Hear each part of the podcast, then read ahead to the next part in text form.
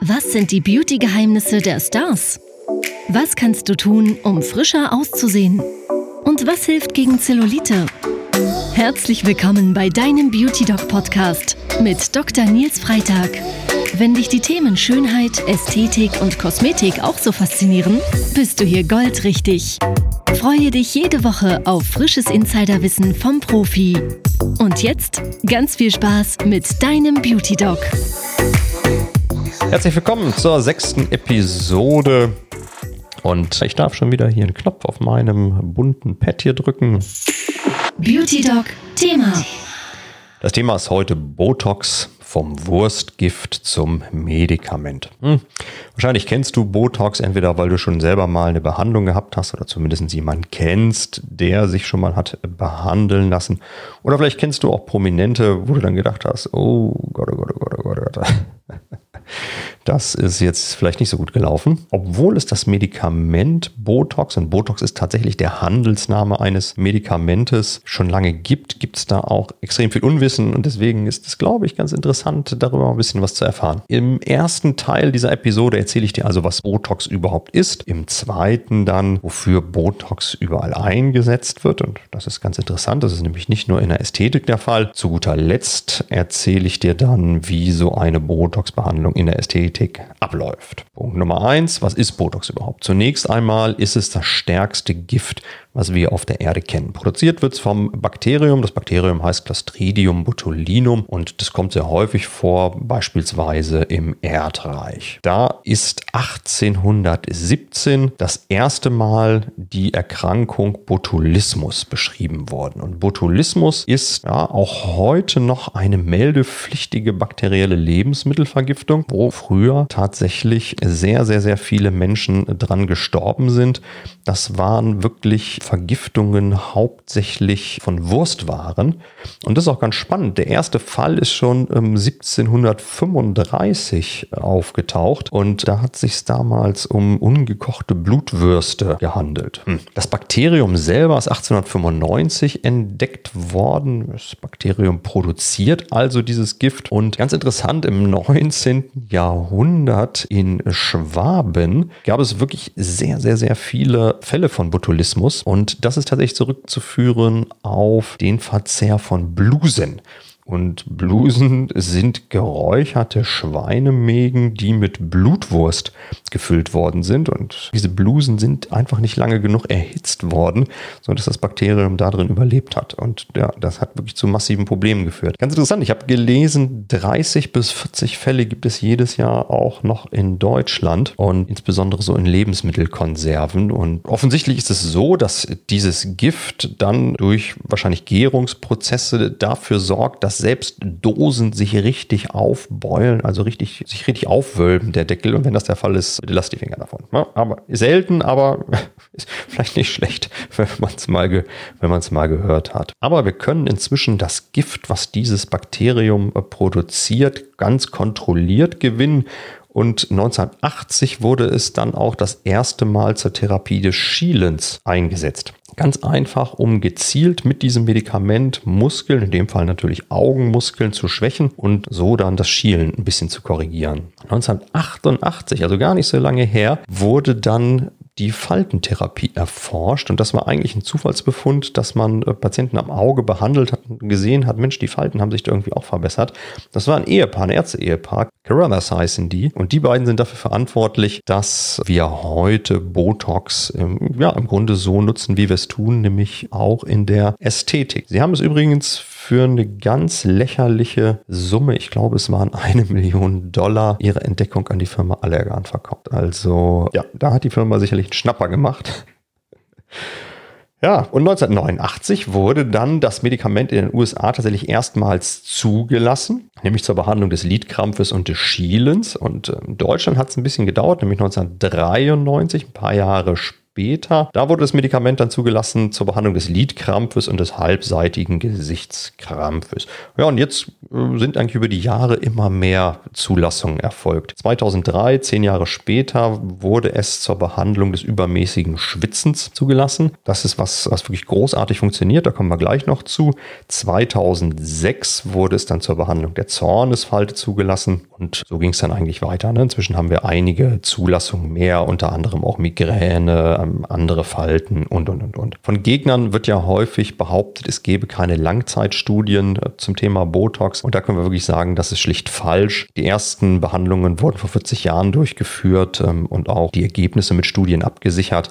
Das war die Behandlung des Schielens, also 40 Jahre ist in der Medizin wirklich eine ultra lange Zeit. Das können wir auf jeden Fall sagen. Insofern ist es jetzt auch einfach mal wichtig, dass man mal feststellt, dass Botox tatsächlich ein extrem sicheres Medikament in der Anwendung ist. Ich gebe dir mal ein Beispiel. Man geht davon aus, dass du 3000 Fläschchen von dem Botox, also von dem Medikament, was man so regulär kaufen kann, trinken müsstest, um dich umzubringen. Also da sieht man mal, dass diese Mengen, die wir in der Ästhetik anwenden, einfach ultra, ultra gering sind. Nebenwirkungen sind wenn sie dann auftauchen, nur vorübergehend. Wie bei jedem Verfahren in der Medizin gibt es natürlich Risiken, aber viele sind ganz einfach auch theoretisch und ohne große klinische Relevanz. Dazu gehören zum Beispiel Allergien. Wir finden sie im Beipackzettel, aber die sind so ultra selten, dass ich tatsächlich niemanden kenne, der schon eine gesehen hat. Und auch die Wirkungen auf den ganzen Körper, die theoretisch beschrieben sind, haben klinisch überhaupt gar keine Relevanz. Es gibt verschiedene Arten von Botulinum, genauer gesagt sieben Arten, sogenannte Serotypen, die sind einfach durchbuchstabiert, A, B, C, D, E, F, G. Und in der Medizin, auch in der Ästhetik wird hauptsächlich der Serotyp A verwendet. Gibt auch noch den Serotypen B, der findet aber eigentlich nur noch Anwendung bei der Behandlung des Schiefhalses. Wie wirkt Botulinum? Botulinum blockiert vorübergehend die Weiterleitung des Impulses vom Nerven auf den Muskel. Das heißt, wenn es unterbrochen wird, kann der Muskel sich nicht mehr kontrahieren und wird dadurch dann eben vorübergehend entspannt. Das heißt, die Wirkung hält nicht ewig an. Man muss Botox-Behandlungen in aller Regel wiederholen, je nachdem, was behandelt wird. Das Medikament blockiert also vorübergehend die Weiterleitung des Nervenimpulses auf den Muskel. Und dann kommt es zu einer vorübergehenden Entspannung des behandelten Bereichs. Das heißt, die Wirkung hält auch nicht ewig, sondern wirklich nur ein paar Monate, abhängig davon, was man halt gerade behandelt. Da gibt es noch gewisse Schwankungsbreiten. Wie wird es jetzt hergestellt? Ja, das ist spannend. Ne? Also es ist nach wie vor so, dass das Bakterium das Toxin produziert und man das eben auf eine kontrollierte kontrollierte Art und Weise inzwischen betreiben kann. Da es da aber gewisse Schwankungsbreiten auch gab, hat man sehr, sehr lange, und das ist auch ein Kritikpunkt, Tierversuche eingesetzt. Früher waren das tatsächlich bis zu 600.000 Mäuse, die da pro Jahr für die Botox-Gewinnung ähm, herhalten mussten. Das hat sich Gott sei Dank geändert. Es sind inzwischen bei fast allen Firmen alternative tierversuchsfreie Testverfahren im Einsatz. Es hat einfach gedauert, bis die zugelassen worden sind und gibt in Europa nur noch eine Firma, die mit Tierversuchen arbeitet und die stellt ein Medikament her, was wir in der Ästhetik nicht verwenden, was in der, was aber zur Behandlung des muskulären Schiefhalses noch eingesetzt wird. Wofür wird jetzt Botox eingesetzt? Im Grunde kann man sagen, dass es da zwei Einsatzgebiete gibt. Einerseits bei der Behandlung von tatsächlichen Erkrankungen und das sind in aller äh, erster Stelle erst einmal Erkrankungen, die mit Muskelkrämpfen einhergehen, also Spasmen. Da nutzt man das Medikament natürlich, um die Muskulatur dann zu lockern, um zu entspannen. Also das wären dann neurologische Erkrankungen. Man nutzt es auch beim sogenannten Bruxismus, beim Zähneknirschen. Da nimmt man das Medikament dann her, um die Kaumuskulatur im Wangenbereich abzuschwächen. Und das schwächt dann eben auch das nächtliche Knirschen ab. Funktioniert sehr sicher und sehr zuverlässig. Auch bei der Migräne nutzen wir Botox. Da funktioniert es so, dass wir gewisse Muskeln im Gesicht, Nacken, Halsbereich entspannen und dadurch eben diese Spannungskomponente reduziert wird und ähm, sich Migräne verbessern lässt. Beim Schielen, das war ja so der erste Einsatz und auch die erste Zulassung, die Botox so bekommen hat, wird es auch noch eingesetzt. Es wird auch eingesetzt eingesetzt bei gewissen Formen der Inkontinenz und was ganz interessant ist, auch bei Depressionen. Da scheint es so zu sein, dass wenn wir gewisse Gesichtsmuskeln schwächen, sodass wir zum Beispiel nicht mehr böse schauen können, dass ein Feedback-Mechanismus im Gehirn unterbricht, der dann dafür sorgt, dass tatsächlich sich die Stimmung ein bisschen bessert. Gibt es Studien drüber, aber ist sozusagen ein ganz junges Feld. Da bin ich sehr gespannt, in welche Richtung sich das entwickeln wird. Haupteinsatzgebiet und ja, das wisst ihr natürlich, ist natürlich die Ästhetik. Wenn wir mal auf die Zahlen gucken, dann haben wir alleine in den USA 1,4 Millionen Behandlungen pro Jahr in der Ästhetik mit Botox. Brasilien folgt auf Platz 2 und das ist interessant. Deutschland ist da schon an dritter Stelle mit 321.000 Behandlungen pro Jahr, gefolgt von Mexiko und Italien. Das heißt, Botox nimmt die Nummer eins der Schönheitsbehandlungen ein. Behandlungsziel ist natürlich die Verbesserung des Aussehens. Früher sind wir im Grunde ja hingegangen und haben versucht, ähm, die einzelne Falte zu glätten. Das heißt, wir sind von Falte zu Falte zu Falte gehüpft und äh, haben dann immer versucht, so äh, das irgendwie glatt zu bügeln. Da sind wir heute wesentlich weiter, zumindestens ja, wenn man so ein bisschen in der Materie drin steckt. Das heißt, hier geht es wirklich weit darüber hinaus. Was wir heute machen, ist, wir nutzen das Medikament, um das Gesicht zu harmonisieren. Das heißt, so die Balance auch zwischen der Muskulatur wieder positiv zu beeinflussen wenn ihr mal ja, an den ehemaligen Präsidenten ähm, Clinton denkt. Bei Clinton ist es so, dass wenn wir uns so Bilder von früher angucken, wenn er so Reden gehalten hat, hat er eine relativ normale Mimik. Und wenn wir so Reden jetzt in letzter Zeit von ihm angucken, dann sehen wir, dass der enorm grimassiert. Der zieht die Stirn hoch, der kneift die Augen zusammen. Also da ist richtig Bewegung im Gesicht. Das ist ein wirklich gutes Beispiel, an dem man beobachten kann, dass sich die mimische Aktivität auch im Alter einfach ändert. Es ist eben so, dass die Schwerkraft gegen uns alle wirkt und die Elastizität der Haut zum Beispiel einfach nachlässt und was einfach dazu führt, dass gewisse Bereiche unseres Gesichtes, insbesondere des Mittelgesichtes, eben einfach anfangen zu hängen. Und unser Körper kompensiert das dann durch übermäßigen Muskelzug. Das heißt, es ist im Grunde immer eine Balance zwischen der Schwerkraft und der nachlassenden Elastizität auf der einen Seite und der Muskelaktivität auf der anderen Seite. Und da können wir wirklich sehr schön mit Botox eingreifen um ja, den ganzen Ausdruck wieder so zu harmonisieren. Das heißt, es geht ihr keinesfalls darum, irgendwie einen eingefrorenen Gesichtsausdruck da zu produzieren, sondern Ziel ist es natürlich, natürliche, schöne Ergebnisse zu erzielen. Und da gilt auch wieder der Spruch, gut gemacht sieht man nicht. Wenn wir im Gesicht also schauen, was wir da so alles behandeln können, klar, dann haben wir Falten oder Faltenregionen an erster Stelle. Und das kann zum Beispiel die Zornesfalte sein, das können die Krähenfüße sein, Stirnquerfalten, Behandeln kann man aber auch Oberlippenfältchen, Unterlidfältchen, die Bunny Lines, das sind diese kleinen Linien auf dem Nasenrücken, aber auch Wangenfältchen lassen sich behandeln. Und jetzt ist dir vielleicht aufgefallen, dass die meisten dieser genannten Falten oder Fältchen sich im oberen Gesichtsdrittel befinden. Das ist nämlich der Bereich, wo die Falten, die Fältchen hauptsächlich durch übermäßigen Muskelzug verursacht werden. Und das ist eben der Muskelzug, den wir positiv beeinflussen können, den wir ein bisschen abschwächen können. Im den unteren zwei Dritteln des Gesichtes können wir Botulinum auch einsetzen. Das ist dann aber in der Regel schon keine Anfängerindikation mehr. Die meisten Falten, Fältchen, Veränderungen, die wir im den unteren zwei Dritteln des Gesichtes sehen, behandeln wir, weil sie eine andere Ursache haben, nämlich in der Regel nicht übermäßigen Muskelzug mit Hyaluronsäure. Hier behandeln wir dann in aller Regel alterungsbedingte Veränderungen des Fettgewebes, der Haltebänder, des Knochens und, und, und, und. Ne? Das heißt, da ist die Ursache tatsächlich eine andere. Und das ist auch der Grund, warum man nicht sagen kann, ja, ich suche mir das jetzt aus, ich behandle die Falte entweder mit Botox oder mit Hyaluron. Das macht in aller Regel keinen Sinn und Häufig muss man es auch einfach kombinieren. Dazu kommen wir aber im, in der nächsten Episode dieses äh, Podcastes. Auch die Haut lässt sich mit Botulinum beeinflussen. Wir haben zum Beispiel beobachtet, dass sich Poren durch Botox verfeinern lassen, dass auch Talgdrüsen kleiner werden und dass beispielsweise auch eine Rosatia sich positiv beeinflussen lässt. Ob das jetzt unbedingt die Therapie der Wahl ist zum Porenverfeinern oder zur Rosatia, das sei jetzt mal dahingestellt. Also meine Meinung ist, sie ist es nicht, aber das sind Wirkungen, die wir auf jeden Fall beobachten und die wir auch zunutze machen können. Man kann das Gesicht insgesamt verschmälern. Das sehen wir sehr häufig ähm, bei Asiaten, die häufig den Wunsch haben, aus etwas rundlicheren Gesichtern schmälere Gesichter zu machen.